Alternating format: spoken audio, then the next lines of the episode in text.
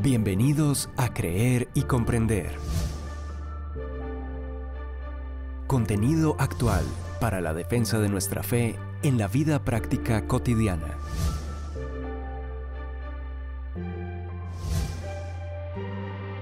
Un tiempo de aprendizaje junto al autor, conferencista y apologista Arturo Rojas.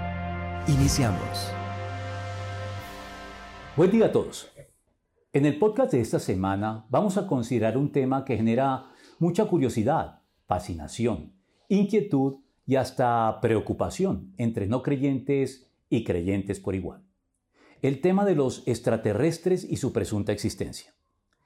Y cuando digo extraterrestres, me estoy refiriendo no a cualquier forma de vida más allá de la Tierra, como por ejemplo las bacterias u organismos unicelulares, en cuya búsqueda los científicos se encuentran empeñados, con la esperanza de hallarla en otros lugares del universo diferentes a la Tierra, en lo que, hay que reconocerlo, sería un descubrimiento que no carece de relevancia científica en el propósito de desentrañar los misterios de este vasto, deslumbrante y complejo universo en que nos hallamos.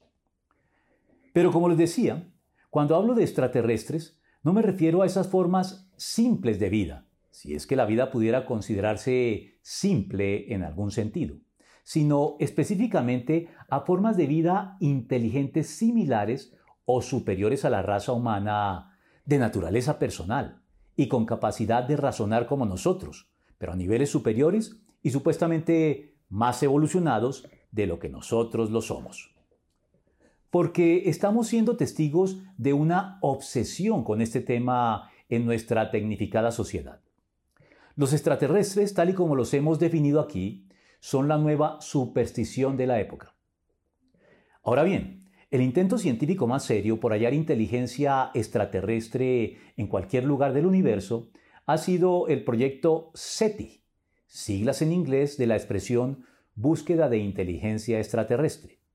En español sería BIET, que se ocupa de escanear sistemáticamente todos los cuadrantes del universo por medio de enormes radiotelescopios ubicados en línea como los de Nuevo México, para detectar señales de radio, que al igual que las que generamos nosotros en la Tierra con nuestra tecnología y nuestros hiperconectados sistemas de comunicación por satélite, únicamente podrían atribuirse a seres con inteligencias similares o superiores a la nuestra. Y un físico y cosmólogo como Paul Davis confesó con mucha honestidad cuál es el motivo de fondo que anima a este proyecto. Dijo él que el interés en SETI procede de la necesidad de encontrar un contexto más amplio para nuestras vidas que cuanto proporciona esta existencia terrestre. Se puede considerar parte de una ansiada búsqueda religiosa como de un proyecto científico. No es extraño que así sea si tenemos en cuenta que el papel que los extraterrestres desempeñan en la cultura actual es bien descrito de este modo por Fred Hiren. Los extraterrestres nos ayudan a cumplir por fin el deseo que parece tenemos de algo más que esta vida mortal. Continúa diciéndonos luego que la motivación que se halla detrás del ya mencionado proyecto SETI no es otra que encontrar, en sus propias palabras, seres superiores a nosotros no ya técnicamente, sino quizá espiritual y moralmente. Este anhelo ha dado lugar en las sociedades del primer mundo a un extraño fenómeno masivo que algunos psicólogos ya aventuran tal vez sea la aparición de un nuevo trastorno psicológico o una dinámica social desconocida hasta ahora, cuyo síntoma extremo es la convicción de miles, tal vez millones de personas en el mundo de haber sido secuestradas o abducidas por extraterrestres, aunque no puedan probar de ningún modo que esto en realidad les haya sucedido, como dejó constancia de ello el astrónomo Carl Sagan en un libro con un título muy sugestivo, El mundo y sus demonios.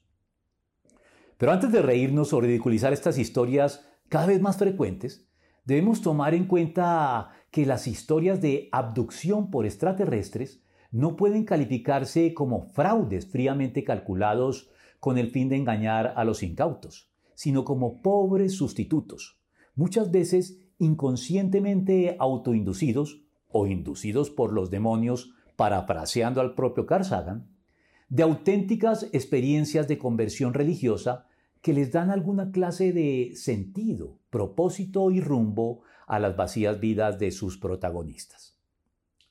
Pero si los presuntos encuentros cercados del tercer tipo, de los que alardean esos personajes fascinados con el llamado fenómeno ovni, que exhiben, por cierto, muchas de las características de un culto religioso, pues afirmando tener contacto con extraterrestres, no han podido mostrar nunca pruebas científicas concluyentes al respecto.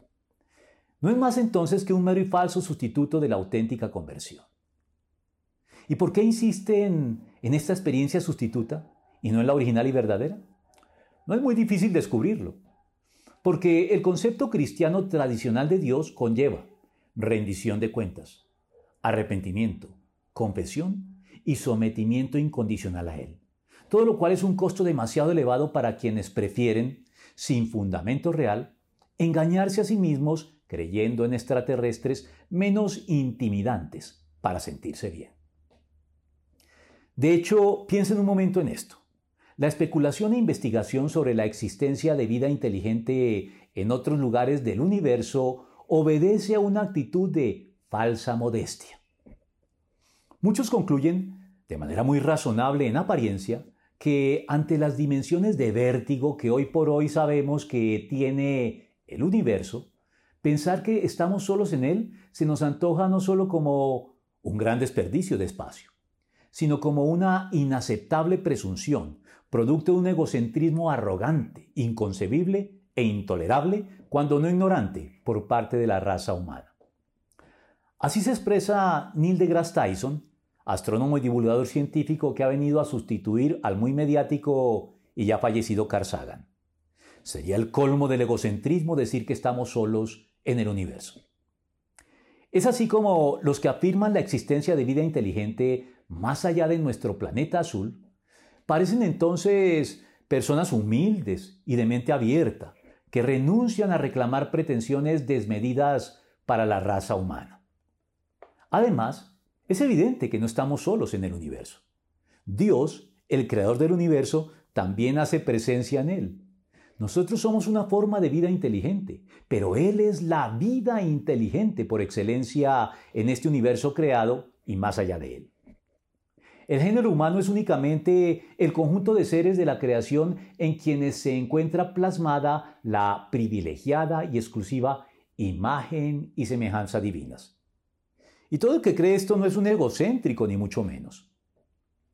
Los egocéntricos son más bien aquellos que, posando de humildes y abiertos, pecan de falsa modestia y de visión estrecha al negar obstinadamente y contra toda evidencia la presencia de Dios en el mundo y nuestra obligación de buscarlo y honrarlo como Él lo amerita, en ejercicio de una limpia y esclarecida conciencia de nuestra parte y dejar así de reclamar una pretendida, soberbia, pecaminosa y esta sí egocéntrica autonomía respecto de él, que llega no solo a ignorarlo olímpicamente, sino a eliminarlo de nuestro horizonte vital.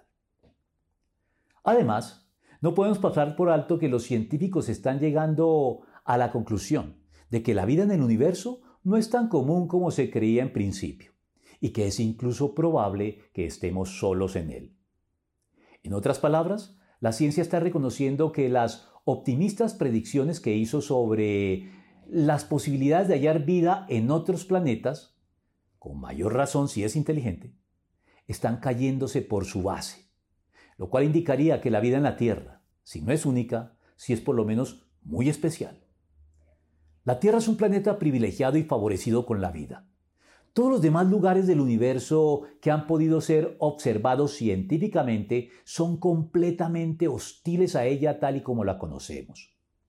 Por lo tanto, la única explicación lógica y verdaderamente racional que queda en pie al ir descartando por absurdas e inconsistentes todas las demás hipótesis sobre el origen de la vida es que hay un Dios creador del universo y de la vida que trasciende este, este universo y que decidió crear todas las formas de vida que conocemos en este pequeñísimo pero muy acogedor y apropiado planeta azul. Pero no nos desviemos. En gracia de discusión, ¿qué pasaría si se llegara a descubrir de manera concluyente vida extraterrestre inteligente? Algunos piensan que eso dejaría sin vigencia al cristianismo o lo dejaría expuesto como falso, como si la Biblia afirmara la inexistencia de vida inteligente en otros planetas y fuera desmentida si ésta llegara a hallarse. Pero la Biblia no se pronuncia explícitamente al respecto, ni a favor ni en contra. Es como si esto careciera de importancia y no modificara para nada el significado de la revelación y de la encarnación de Dios como hombre para redimirnos en la persona de Cristo. Además, ya eminentes teólogos de la antigüedad cristiana como el gran Orígenes de Alejandría y el propio Agustín de Hipona especularon un poco en esta dirección, proponiendo en el caso de Agustín, por ejemplo, que tal vez entre los miles de mundos habitados por seres inteligentes que podría contener el universo, la Tierra sería el único en el que hubiera tenido lugar la caída, afirmando que tal vez las 99 ovejas de la parábola representaban a esos miles de mundos no caídos y la oveja perdida representaría a la Tierra y a la raza humana. Él entonces les contó esta parábola. Supongamos que uno de ustedes tiene 100 ovejas y pierde una de ellas. No deja las 99 en el campo y va en busca de la oveja perdida hasta encontrarla. Y cuando la encuentra lleno de alegría, la carga en los hombros y vuelve a la casa. Al llegar, reúne a sus amigos y vecinos y les dice, alégrense conmigo, ya encontré la oveja que se me había perdido. Les digo que así es también en el cielo. Habrá más alegría por un solo pecador que se arrepienta que por 99 justos que no necesitan arrepentirse. Lucas 15 del 3 al 7. Si esto fuera así, la encarnación de Cristo en este mundo para redimir a la raza humana caída sería un hecho único en el universo que adquiriría así más claramente un significado y una relevancia que abarcaría con mayor razón, no solo a la Tierra, sino al cosmos entero. Como la Biblia lo afirma sin duda alguna en relación con la consumación de nuestra salvación, con la redención de nuestros cuerpos, en la segunda venida de Cristo, en la que todo será transformado a su glorioso estado final.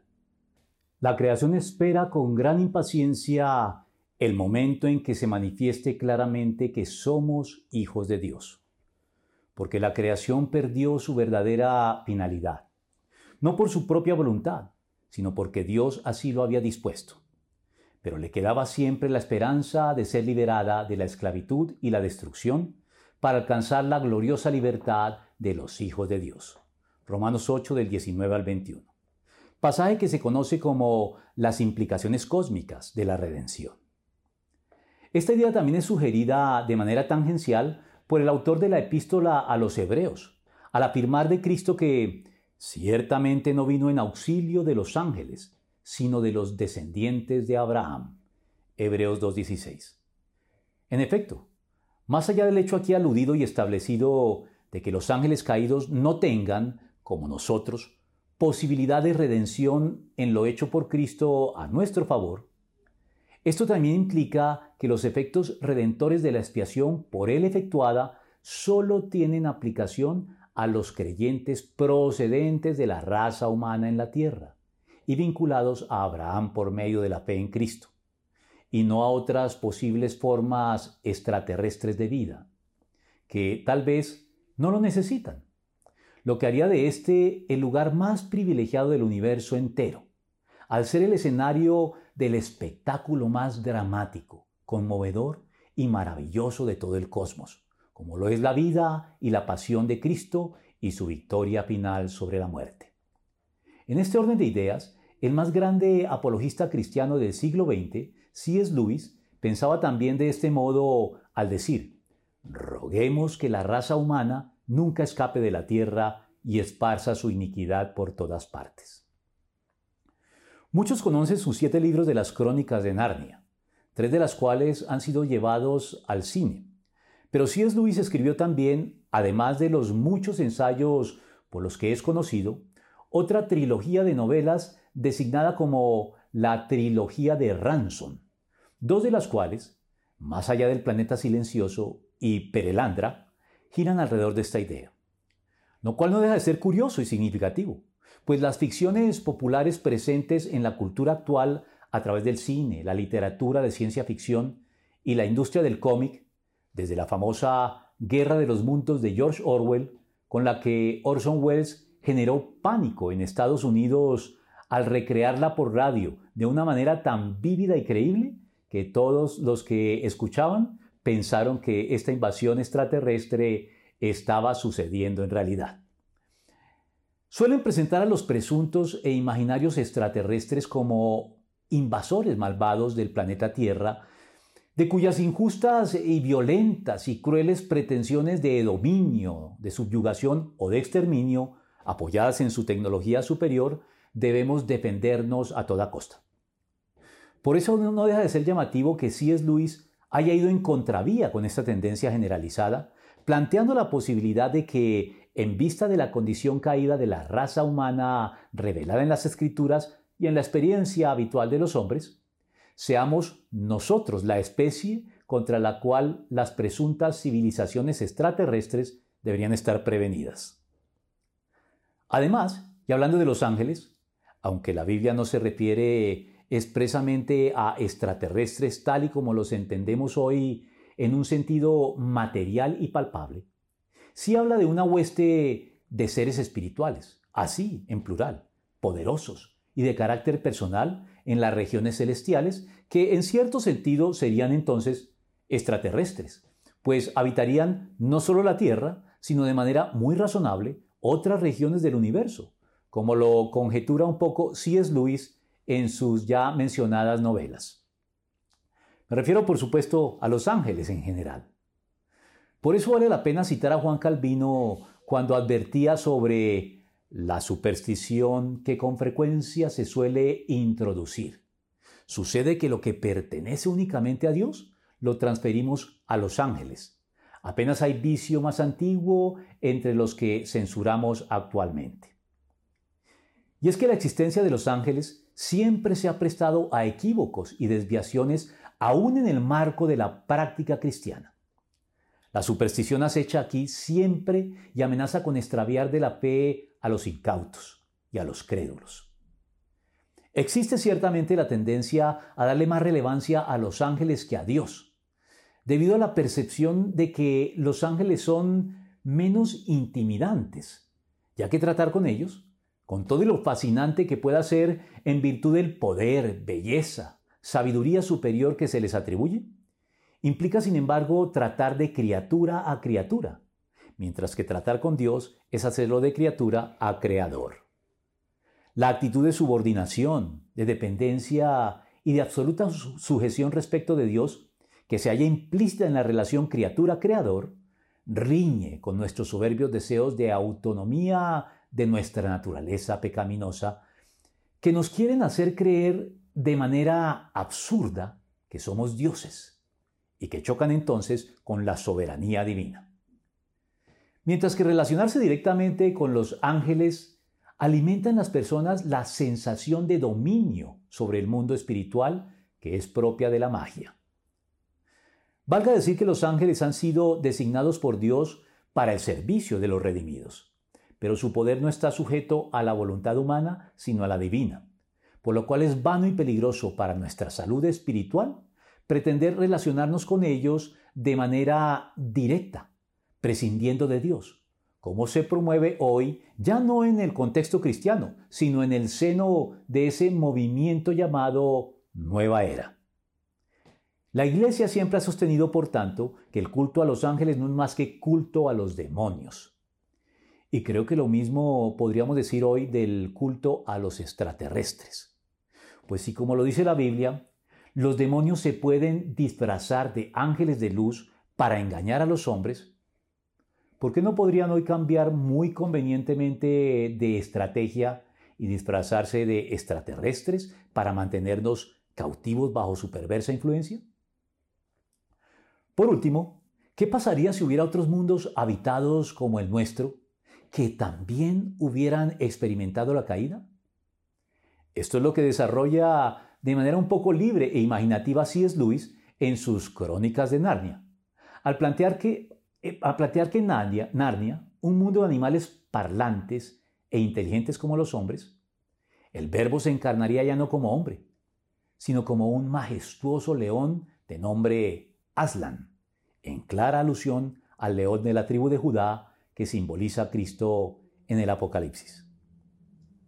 Aunque debido a que esto tiene el problema de que le restaría a la encarnación y a la pasión de Cristo en la tierra el carácter único e irrepetible que la Biblia parece asignarle, yo prefiero seguir en esto a otros autores, como el español Eugenio Danjans, que afirman que si esto es así, puede que llegue el momento en que nos convirtamos en misioneros a otros mundos, para contarles que aquí tuvo lugar el acontecimiento más importante del universo, la encarnación del Creador como criatura para redimir a todas las criaturas caídas como nosotros, en otros planetas del universo entero. ¿Por qué no? Es una especulación bíblicamente responsable que no lesiona la sana doctrina. Pero dejemos las especulaciones, porque mientras tanto, mientras no se demuestre la existencia de extraterrestres, aquí estamos en la Tierra y es aquí donde debemos cumplir nuestras tareas y responsabilidades para con Dios de la mejor manera. Pues además de Dios, hay otros seres, una clase particular de extraterrestres si se quiere, que nos observan para ver si damos un buen espectáculo. Los ángeles. Pablo dijo que hemos llegado a ser un espectáculo para el mundo, tanto como para los ángeles y para los hombres. Primera de Corintios 4:9. Y Pedro añade también de manera concluyente, a ellos se les reveló que no se, estaban sirviendo a sí mismos, sino que les servían a ustedes. Hablaban de las cosas que ahora les han anunciado los que les predicaron el Evangelio por medio del Espíritu Santo enviado del cielo. Aún los mismos ángeles anhelan contemplar esas cosas. Primera de Pedro 1.12. Termino por hoy. No dejes de suscribirte a nuestro canal, decirnos si te gustó y compartirlo con otros. Hasta pronto.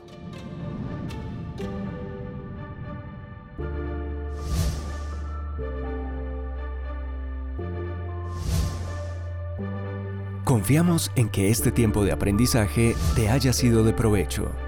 Te invitamos a compartirlo, suscribirte y seguirnos en nuestros canales digitales de Creer y Comprender. Hasta nuestro próximo podcast.